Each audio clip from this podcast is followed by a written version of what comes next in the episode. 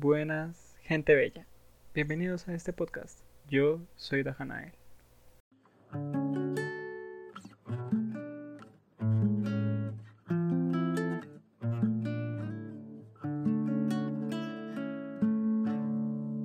Ok, primera noticia. Para los que me escuchan de otras plataformas, váyanse para YouTube ya mismo y me ponen Dajanael. Ahora mismo estamos en YouTube. Hemos cruzado fronteras y si lo estás escuchando desde YouTube, dale suscribir y activa la campanita y dale el botón de like y atento a más episodios como este. Dicho eso, continuamos con el episodio. Bueno, entremos en detalle más bien. Muy bien, ya tocamos el tema de lo fantástico y vamos a, vamos a abrir esta nueva sección. Y la vamos a abrir eh, con los mayores referentes de la magia, de lo fantástico y de todo este mundo de la fantasía. Los magos. Está claro que cuando uno habla de un mago, la imagen que viene a la cabeza es la de opción 1, el viejo Merlín, opción 2, Harry Potter, y diría de opción 3 a Gandalf, pero Gandalf es como una imagen semejante a Merlín, entonces puede ser uno o el otro. Aquí el punto es el siguiente.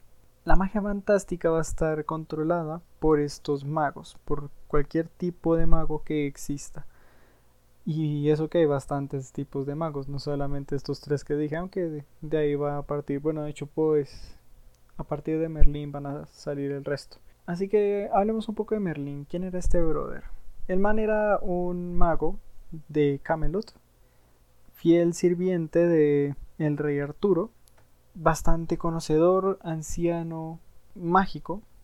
El, pues, de, pues dependiendo de la versión que uno lea, va a ser uno que otro hechizo, va a cambiar de forma, puede también convocar eh, catástrofes. Hay una serie en la que este man puede hacer inclusive eh, control de cosas, curaciones y toda esta serie de situaciones. Y esta serie de situaciones son lo que vamos a conocer en el común una cosa común que van a tener todos los magos son los hechizos, el poder invocar el poder de algo, el poder hacer que un objeto se mueva, el poder hacer que, no sé, que con un hechizo, típico hechizo de amor, eh, va a hacer que los lazos se crucen entre estas dos personas y eh, tengan una larga vida juntos. Eso es un hechizo. Pero también un hechizo puede ser una maldición diciendo que el reino enemigo de este pueblo, del pueblo de Camelot, va a sucumbir ante la plaga y la peste y morirá al finalizar el invierno. No sé, es otro ejemplo. Los hechizos van a ser ese algo central, la fuente de poder del mago se va a ver expresada en los hechizos. ¿Y cuál es la fuente de poder del mago? La sabiduría. Pero ese es un tema que, toma, que voy a tocar un poquito más adelante. Más allá de los hechizos hay algunos magos que deciden hacer pócimas. Las pócimas que van a aumentar algo en el ser o las pócimas que van a envenenar o la pócima que va a curar o la pócima que va a hacer una u otra cosa. En el mundo de los videojuegos, digamos de los RPGs, siempre vemos que está la pócima de vida, la pócima de del maná, la pócima de... Me parece que una vez vi una, una, una pócima de experiencia o algo así. Una de ganar más fuerza, otra de ganar más constitución, otra de ganar... Y así, un montón de pócimas. Y es que las pócimas sirven para varios, varios, varios, varios objetivos. Tomamos, por ejemplo, el caso de Minecraft. El caso de Minecraft cuando Steve, el personaje de Minecraft, dice... Oh, he desbloqueado el aparato para hacer pócimas. Voy a hacerme una pócima para, no sé, resistencia contra el fuego. Y así poder ir al Nether y hacer mis cositas. Entonces Steve va a convertirse en un mago ya por el hecho de hacer pócimas. Igual pues todos sabemos que el man también hace encantamientos y puede poner filo 3 en su espada o infinidad en su arco o suerte 3 botín. Eh, yo qué sé. Bueno, varios hechizos que podrá ponerle a sus armas. Y es que esa es otra cosa mágica que tienen los hechizos, que pueden ser impuestos a las cosas. Eh, hay algo curioso que ocurre en, en las antiguas eh, leyendas, bueno, en los antiguos, sí, en las antiguas leyendas, en las antiguas historias de los nórdicos, cuando hay un anillo, y no, no hablo del, del Señor de los Anillos, hay un anillo, que ahorita no me acuerdo el nombre, que lo hicieron los enanos, y ellos hechizaron ese anillo para que tuviera una maldición. Y esta maldición hace que todo el que tenga ese anillo va a caer en desgracia a menos de que sea un enano. Y no cualquier enano, tiene que ser un enano de la realeza. Y este anillo, por tema de la avaricia de los enanos, que hizo que, que uno de esos enanos se transformara en el dragón Fafnir, si no estoy mal, le entregase este anillo a los humanos, o sea, cayó en manos humanas, llegando hasta los dedos de Sig, eh, Sigmund o Sigfrido o Beowulf, uno de esos tres. Y cuando este man la agarra, pues sí, sigue con su vida normal, pero empieza a llegar la desgracia, no le va tan bien, este creo que la esposa se muere. Y cuando el tipo cae en la batalla contra un dragón, ah, sí era Beowulf. Cuando el tipo cae con, en la batalla contra el dragón que atacaba la ciudad, algún día les contaré esa historia este man suelta el anillo y un enano lo recoge y lo devuelve a la montaña donde está el dragón Fafnir para que él sea el que guarde ese maldito anillo. Y no es porque diga que es un desgraciado anillo, es que literalmente está maldito. Es que no pones atención, no mentira.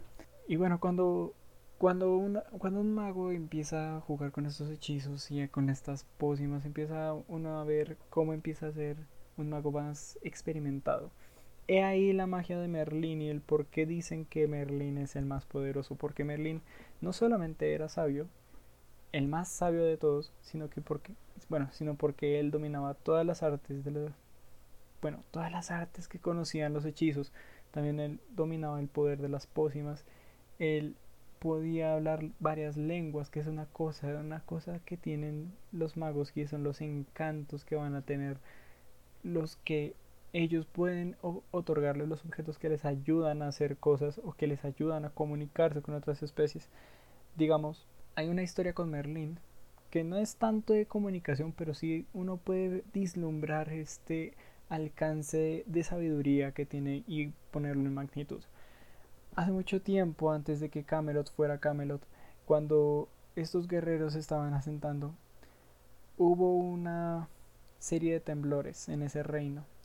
El rey veía todos los días como encima de una montaña donde mandó a construir una torre, esta se derrumbaba. Y mandó a preguntarle a un montón de hechiceros y sabios eh, qué es lo que estaba pasando. Ninguno dio con la respuesta, varios fueron decapitados. Pero entonces uno dijo, no, no, no, no, no, esperen. Lo que tenemos que hacer es sacrificar a un chino, a un niño, no a chino chino, sino a un chino niño, o sea, un niño, dejámoslo en niño, ¿ok? Eh, en esa colina, derramar su sangre, o sea, decapitarlo, derramar su sangre por toda la tierra y en ese momento la torre no se caerá. Y el tipo dijo, bueno, vamos a hacerlo. Escojan al chino. Entonces buscaron a este chino y dieron con, con, con Merlín. Era un niño, un culicagado por ahí de qué edad podría tener ahí por ahí 10 años, tal vez, más o menos. Y cuando lo agarran, lo llevan con el, con el rey y el mago dice, bueno, eh, bueno, llevan a Merlín, llevan a otro montón de gente, los llevan enfrente del rey y el rey dice, bueno, escoja, quiero ver. Y el mago dice, ah, sí, sí, sí, temblando obviamente porque no estaba seguro si iba a pasar. Entonces Merlín con toda su, su decencia, toda su divinidad, digámoslo, no divinidad de divino, sino divinidad de, ay, soy muy divo, me las creo todas, sale enfrente de los chinos y dice, no, no, no, ese señor está mal, lo que pasa es que debajo de esta montaña hay un par de dragones luchando. Y para evitar que su torre se siga cayendo y que nosotros suframos estos eh, terremotos por, estos, por este par de dragones, toca es desviar el río. El río que pasa justo debajo de la montaña. Háganlo y en ese momento verán lo que estoy diciendo. Es más, estoy seguro de que va a salir los dragones de la tierra. de que van a salir de la tierra y van a seguir luchando en el aire encima de nosotros. El rey dijo, pues se cagó de la risa y después dijo, bueno, si es cierto, te haré caso, te haré caso. Pero si es cierto, eh, tú te salvas y él se muere. ¿Estás consciente de eso, no, niño? Y si no es cierto, te vamos a decapitar. Así que, ¿estás seguro que quieres jugarte el pellejo? Y Merlin todo relajado. Ah, sí, pana, dale, dale. Dale lo que digas, lo que digas, pero hazlo. Desvía ese río, mamá huevo. Y pues el brother, o sea, el rey este coge el río, lo desvía. Y justo cuando lo desvía, unos dos días tal vez, más o menos, empiezan a temblar, empieza a temblar más fuerte la tierra y de repente explota un cráter y salen dos dragones, uno blanco y uno rojo. Están los dos completamente ensangrentados, luchando encima de la de esa ciudad. Todo el mundo anonadado viendo viendo viendo cómo este par de dragones luchan hasta la muerte para que al final el dragón rojo, creo que es el dragón rojo, se imponga sobre el otro dragón y salga victorioso. Pero las heridas que deja el dragón blanco al dragón rojo hace que éste igualmente muera. Al final Merlín se salva y el otro mago es decapitado por no ser tan sabio como Merlín. Aquí ya podemos vislumbrar el tipo de conocimiento que puede tener este chino. Entonces imagínense cómo será cuando le pregunten sobre pócimas. Ah bueno, ah bueno, te me cuidas. Y hablando de otros magos que dominan las pócimas y los hechizos. Harry Potter. Harry Potter, también conocido como Harry Potter o el elegido, el que sobrevivió al, al, al, al innombrable, es una es como, bueno, Harry Potter, tengo, tengo mis problemas. Es, es, un buen, es un buen cuento, es un buen, es una buena historia, cuando uno es un niño, cuando uno crece, ya dice como, no sé, no me convences. O pues no sé, ese es mi punto de vista. Lo que sí se le abona a Harry Potter es que él man tiene un buen manejo de los hechizos, de las pócimas y de todo lo que el conocimiento mágico implica. Tenemos que tener en cuenta que este chico cuando va a Hogwarts es un niño y va creciendo hasta ya ser un adolescente, casi un adulto, cuando se gradúa y todo el drama de la secundaria y no sé qué lo va a vivir en esta escuela. Pero así como vive el drama, y que es lo que todo el mundo le gusta, también vemos cómo empiezan a mostrarse diferentes vestigios de otro tipo de magia. Allí la magia no es blanca ni es negra, solamente es magia. Lo que sí hay son encantamientos prohibidos, obviamente, porque aten, pues lo perjudican a uno, perjudican a las personas, los pueden llegar a torturar, pueden llegar a matar de un solo abrir y cerrar de ojos, por así decirlo. Y no solamente los hechizos, aunque son lo más fuerte, aunque es el, punto central de Harry Potter, no es solamente esto lo que existe, también está la arbolaria. que es la arbolaria? Es como la botánica, pero antigua. Y, y es como el ver qué se, para qué sirven las plantas y ver que digamos, no sé, eh, que esta planta sirve para el dolor de barriguita, que esta otra planta sirve para el dolor de cabeza, que esta otra sirve para eh, hacer un pegamento, yo qué sé, o sea, eso es básicamente la herbolaria que ya sirve para sacar eh, la planta, hacer un extracto, hacer una cremita, hacer una pócima, hacer lo que sea, que también tienen una clase de pócimas y tienen muchas otras clases el mundo de Harry Potter ya toma el mundo de, o sea, todo el conocimiento que tuvo Merlin, que de hecho es canon en el mundo de Harry Potter, toman todo el conocimiento de Merlin y lo implementan en como una clase para magos, ¿sabes? Ya yéndonos a un punto en el que a todo el mundo se le va la olla, en el que elfos, enanos, hobbits y hombres viven en el mismo mundo y tienen un problema muy berraco como, como lo tuvo Beowulf en su momento, con un pinchanillo que está maldito por el señor Sauron. Así es, hablo de Gandalf. Gandalf, el mago, uno de los magos más poderosos a mi desde mi punto de vista, es un mago que en inicio uno dice no tiene muchos poderes, pues solamente puede leer la mente, puede leer el pensamiento, eh, tiene el poder del fuego, tiene un anillo que se llama Naria que le permite controlar el fuego. O bueno, es el anillo del fuego lo que uno podría definir como que es el anillo que le permite controlar el fuego. Y este simple, el simple hecho de poder controlar el fuego ya le da un gran poder sobre muchas de las criaturas que están en la Edad Media. Por ejemplo, el Balrog, Sauron y pues claro, este es un mago que no solamente, o sea, no feliz, no contento con manejar el fuego, se la pasa estudiando y se la pasa buscando información. Su espíritu es el espíritu de un ente que se la pasaba aprendiendo.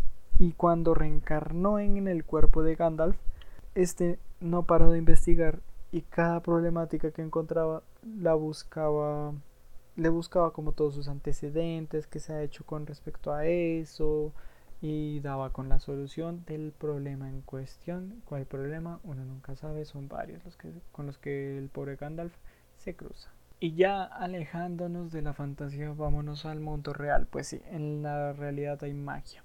La magia en la vida real se representa en varias formas. Muchas de ellas son antiguas, otras son un poco más nuevas pero a la larga todo es la misma vaina, es magia. Por ejemplo está la Wicca. La Wicca es la religión de las brujas de hoy en día que le rezan al, al dios y a la diosa. Y para ellos es, es algo muy bonito, es una religión muy bonita. Es sobre el, el, ser, el ser uno con la tierra, el saber que nosotros vamos a volver a ser parte de la tierra, el saber que nosotros no somos dueños de ella, sino que ella es dueña de nosotros. Y el saber que todo es un eterno retorno. Entonces, no solo es que uno crea que la eh, naturaleza le da, sino que uno también debe darle a la naturaleza. Y es así inclusive con la magia que ellos manejan, pues son las brujas, es la religión de la bruja. La bruja en la Wicca tiene un código que es que todo el mal que tú causes se te será devuelto por tres, así como también todo el bien que causes se te será devuelto por tres. La magia de la Wicca va a funcionar con estas leyes no tan equitativas del universo de si yo causo mal se me será devuelto, pero cómo se me será devuelto. La Wicca también va a coger un montón de estas otras magias bueno, de estas otras religiones. Es, es como un poco el reunir todo esto que después uno va viendo si lo suelta o qué. Que va haciendo la magia rúnica, la magia vudú, la arbolaria natural, la alquimia y muchos otros. Lo cual me recuerda, cuando hablamos de las runas, que este también es otro punto, es la magia real, hablamos también del tarot, de la magia de la, de la adivinación de la magia del espiritismo inclusive cuando una persona decide convocar a un ente para que se haga presente o convocar a las nornas, a los entes o más bien a las criaturas que perciben el futuro para que le lean la suerte, para que le lean cómo se ve en el amor, o para que simplemente le digan qué debe hacer con respecto a un movimiento empresarial.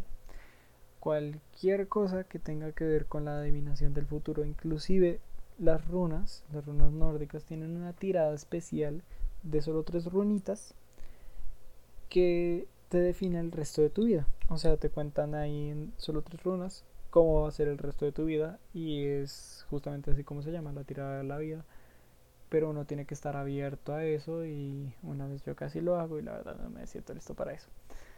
Otra magia que es real es la alquimia. La química en un inicio fue llamada alquimia y la alquimia cuando nació buscaba transformar los objetos en otras cosas, específicamente el carbón en oro. Claro, hay ciertos problemas en la lógica en la lógica del siglo XXI decimos, pues carbón a oro es como imposible, ¿no? Y uno dice, sí, pero en su momento mm, no.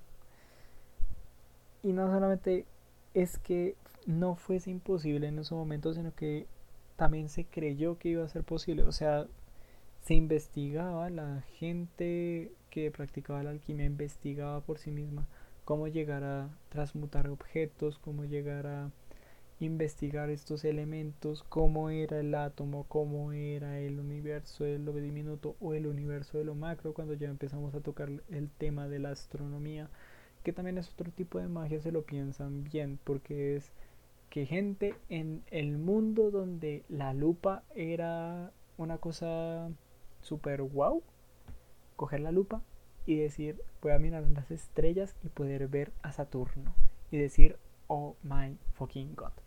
Así, a ese nivel. Que eso ya es otro, o sea, ya cuando reunimos la, la astronomía, la alquimia, la física que también se vio en su momento, ya vamos a tocar el terreno de la ciencia, el terreno de la lógica, que uno dice, pues esto ya no es magia, esto es ciencia. Y efectivamente es que la ciencia es mágica, mi, querido amigo, porque en algún punto de la existencia de un ser debió crear estos fenómenos que para nosotros ahorita son tan comunes como un rayo, por ejemplo, como un tornado, por ejemplo, como el movimiento eh, del péndulo o como la fuerza centrífuga o centri centrípeta, centri... bueno, la que es al contrario. Todas estas cosas que la física va a empezar a estudiar, todos los movimientos astrales, todo lo que eh, parece, parece, parece no ser posible en la primera mirada, pero después de un estudio ya es posible todo ese concepto de la creación de un mundo y de sus leyes, eso ya de por sí es mágico. De hecho hay una frase que no me acuerdo ahorita quién lo dice, que dice que cuando uno entiende la matemática, entiende el idioma de Dios. Y pues tiene mucho sentido cuando se, cuando se habla de ciencia. Pues la ciencia es el mismo estudio de lo que Dios ha creado. Bueno, en, mi caso, pues de los dioses, que los dioses han creado. Y cuando uno empieza a a pensar, valga la redundancia creo, en cómo este, esta creación empieza a afectar a la realidad. Cuando uno empieza a decir, bueno, pues con esta misma ideología de creación yo voy a crear lo mío y voy a alterar las leyes de la física hasta un punto en el que pueda hacer, y es verdad, hay una historia que hace esto, hay dos historias en las que pasa esto, olvídenlo en el punto en el que pueda chasquear los dedos y aparecer una bola de fuego en mi mano, a ese punto voy a alterar la realidad. Ese es el nexo entre la magia real, entre la ciencia, entre la lógica, entre el espiritismo, entre la, conexión con la tierra y la magia fantástica, la magia del lanzamiento de energía, el, la magia de, de la pócima que te hace mil veces más fuerte, la magia que hace que Merlín pueda transformarse en un dragón o en un virus. Ese punto medio, mis amigos, es lo que Alan Moore en algún momento dijo es el mago. O sea, el punto medio es un mago específico que crea historias. Es un mago que toma la realidad y la altera puntos en los que uno dice esto es fantasía. Es el mago que dio la vida al mago Gandalf, es el mago que dio vida al mago Harry Potter.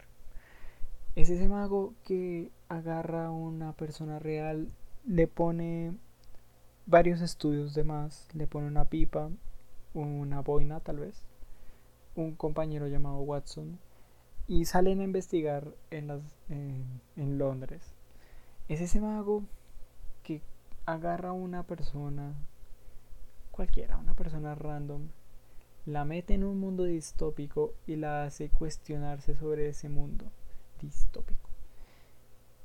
Sobre ese gran hermano, ese gran ojo que nos vigila, es ese mago que crea ese ojo, es ese mago el que controla ese mundo completamente. Ese es el verdadero poder de la magia de la realidad que ya llega a ser ficticia. Es el mago el que crea la historia. El mago que crea la historia es el es el mago favorito de todo el mundo que le guste que te guste de un buen libro o de algún cómic. Inclusive me atrevería a decir que de cualquier material audiovisual. Es esa persona creadora que dice voy a crear, voy a hacer un mundo donde hayan superhéroes y supervillanos. Donde este chico universitario fue mordido por una araña radioactiva y sale pues todos los días a, a golpear criminales y a responder por la universidad. Y son, esos, son esas personas que imaginan un mundo y lo, y lo, lo hacen realidad para ellos y para las otras personas. Son, los, son las personas que imaginan estos mundos posibles y los vuelven realidad. Esos son el eslabón, el último eslabón. Bueno, no, no el último eslabón, más bien es el nexo, es un puente entre dos mundos, entre la realidad y la ficción. Yo fui Dajanael y espero que les haya gustado. Si les gustó, pues ya saben, like, compartir. Para los que están en YouTube. Y para los que no, denle seguir, recomiéndalo con sus amigos. Y sin más, me despido. Hasta luego.